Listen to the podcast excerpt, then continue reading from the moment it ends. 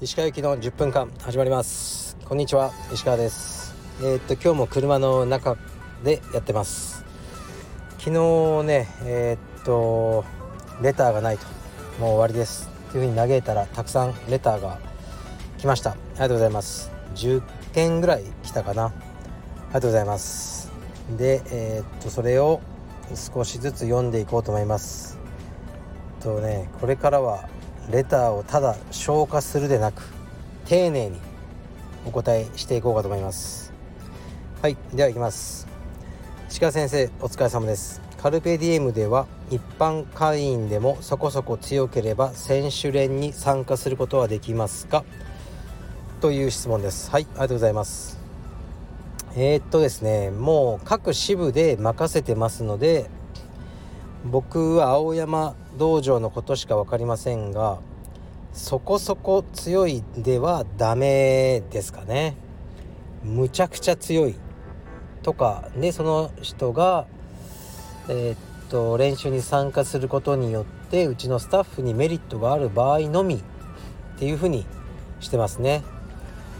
はい。やっぱスタッフ連はやっぱ大事なんでスタッフね。なんか誰かをこう強くしてあげるためにっていうのはできないですよね。でまあそうですね。あの高校生の2人とかを夏休みだけとかねスタッフ連に練習させてるのはありますね。でもこれはまあね将来的なこうね何かメリットがあるのかな彼らにと思ってやってますけどねもちろん世良とかねあの岡崎とかからしたら練習にはならないでしょうね彼らのだからなるべくスタッフ連っていうのは高いレベルを保とうと思ってますしもしそのスタッフに迫るぐらい強いんだったらもうスタッフになってくれよと思いますね。はい次いきます。えー、っといつもラジオ拝聴しております。レター不足ということで送らさせていただきます。前回の放送ゆうたくんへの iPhone でも見てろ。からの数分後に「あ寝てました」の流れ笑わせていただきました。私もビリー・エリオット好きな映画です。あれはイギリス映画でも北部が舞台なので英語本当に聞き取れないですよね。そこで質問ですが石川さんの中で好きな英語の方言はありますか？また方言にまつわるエピソードなどあればお聞かせください。私はスコットランドのグラスゴーのアクセントが最高に活かしていると思います。あんな風に話せたら最高なのにといつも思っています。これからも楽しみに聞かせていただきます。ありがとうございます。はい。ありがとうございます。うーんそこまでこう英語の方言詳しくないですね。であのイギリスのドラマ「クラウン」ありますよね。あのえー、っとエリザベス女王とかの話とか見ててももう全く分かんないですね英語が。僕はやっぱアメリカ英語にもう慣れすぎちゃってわからないって感じですけど僕の友人とかが言うにはベッカムの英語っていうのはもうめちゃくちゃ汚い汚いというかなんかその社会的な階層がすごく低いやつの英語だっていうイギリス人の友人が言ってましたね。でもそれは僕にはこうね聞き分けるあの能力がないですが。はい。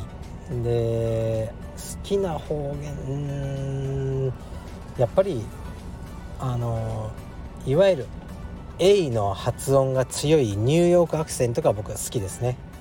はい。ね。あの A が強いんですよ。そこがニューヨークが好きです。はい。次いきます。えー、っとえー、っと石川先生こんにちは。いつも楽しく聞かせてもらっています。先生は英語を喋れると思いますが普通に英語の授業など学校で勉強して喋れるようになったのですか？それとも英会話など通って勉強されたのですか？40代ですが今更ながら英語を喋れるようになりたいと思い質問させていただきました。ご回答よろしくお願いします。はいありがとうございます。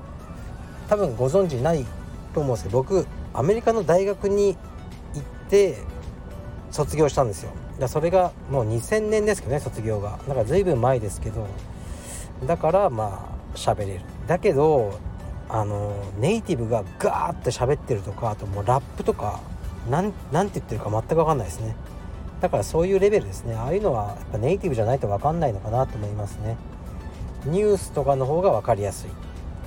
けどこうもうジョークとかね一般のドラマとかだと分からない。いう感じですね。まあ生活するには困らないと思いますけどやっぱり電話とか知らない人にかける時は英語でうん少し心に抵抗はありますね。でも40代でも勉強しましょうよ。全然いいんじゃないですか。うん。やっぱりね単語が大事だと思うんですよね。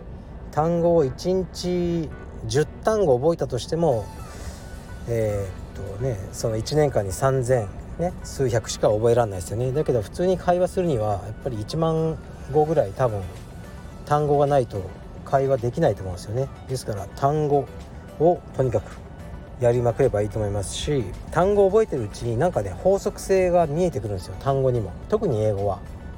日本語よりもだから初めて聞くえー、っと単語でも意味がこうねそのスペルとか音で推測できるようになってくる。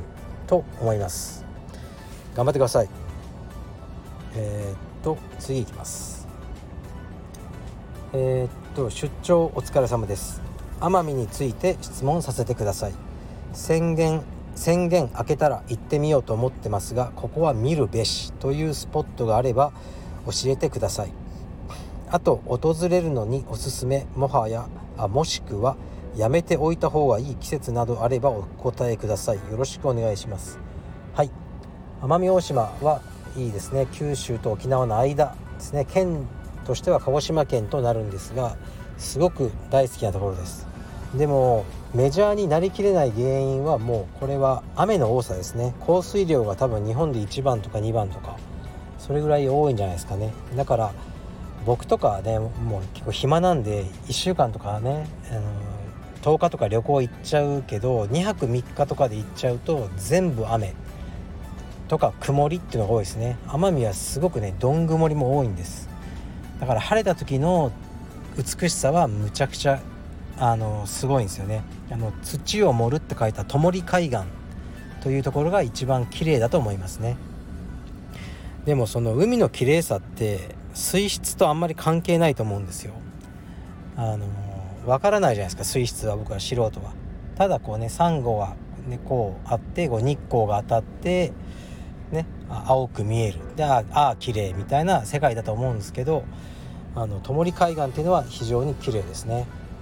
うんあとねおすすめスポットはこれ前も言ったと思うんですけどえー、っとね国直海岸ってあるんですね。国に垂直の直、えー、国直海岸っていうのがあって、まあ、何でもないとこなんですけど僕はすごい好きで誰もいないんでいつも。そこでぼーっとするのが好きですけどでそこにテルボーズっていう謎のカフェがあるんですねおじさんがやってる。もう民家みたいな。でそこのおじさんにあのいろいろ情報を聞くといいと思います、はい、で近くの市役所にあのハブがいっぱい捕まえられててその市役所、まあ、区役所とかもね役場ですね。役場のお姉さんがそのハブをね取り出して見せてくれたりとかね。あのそういうあの遊びばっかりやってますね。はい。あとまああの梅雨というか、まあ、雨季は絶対行かない方がいいと思います。もうねやることなくなっちゃうんで。雨季をずらしていけばあのいいと思いますしあと京飯っていうねあのただ鶏をほぐしてお米に入れたようなご飯が僕は好きですね。あっさりして。毎日それでもいい。感じですね。1000円ぐらいですし。で港屋と久倉っていうこの2大派閥があるんですよ。こってりしてるのが港屋。あっさりしてるのが久倉。僕は久倉派です。それぐらいでいいでしょうか。はい。次いきます。もう一発いこうかな。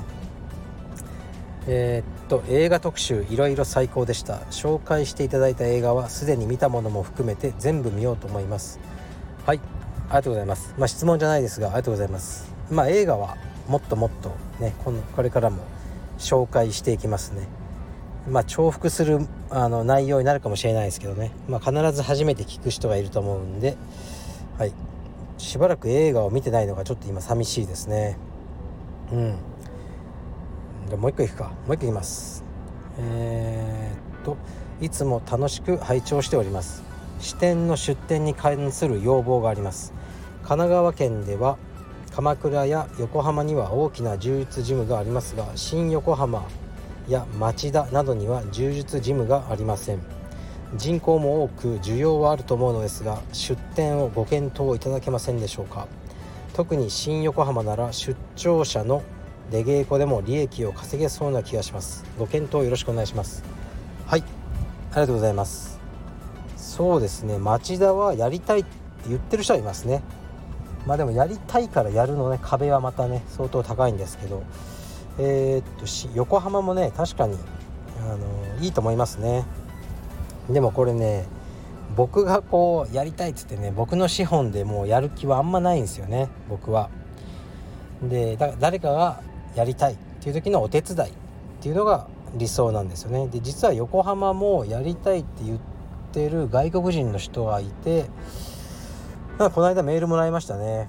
でまたけどインストラクターがいないとできないんでインストラクターの調達というかねそれはもうねあのご自分でお願いします、まあ、僕が今いるスタッフに聞くことはできますけど横浜でやりたいやついるみたいな。でもそれだけですよね。だからこの道場を新しい道場というか支部ができる時のその決まりってないんですよね。どういう流れでなる先にインストラクターがもう独立したくて、ね、どっか場所を見あの見つけるその時にたまたま横浜が見つかったりもあるしもうすでに物件を持ってる人がいてここで誰かやってくれとかねいろんなパターンがあるので、あの、その流れは決まってないんですが、ね、もしご縁があれば、ね、横浜とか、ね、町田とかいいと思います。はい、でももう僕がなんかね自分の資本で一からやるとかもうないかなって思ってるんですよね。うん。僕もう8月4日に東京出て実家帰ってきて今まだ沖縄にいるんですよね今日時点で。でそれでもね仕事今できてるんですよ。リモートで。いろいろできてるしこうやって、ね、地方を回るのが仕事だと思ってるんで。で僕このライフスタイルが好きなんですよね。また新しい道場を作っちゃうと縛られちゃいますよね。だから僕はあの収入を増やすより自由な時間が増えていく方に最近はメリットを感じますね。だから年収1億とかでもね全く仕事から離れられない、ね、そういうのはごめんなんですよね。だからまあね、はい、そんなにお金はないですけど時間はあるよみたいな。そのライフスタイルというか僕の生き方にえーねあのあった感じだともうこれ以上自分が運営ねあのがっちりやる道場は増やす気ないな、ね、フランチャイズであの増えていけばいいなって感じですね。はいちょっと話が長くなりましたが、えー、とりあえずそれぐらいにしておきます。今日の夜はカルペディエムの那覇道場に行ってまいります。で練習はしないですけど皆さんと少しお話とかさせていただこうと思います。はいレターありがとうございます。まだまだあの待ってます。失礼します。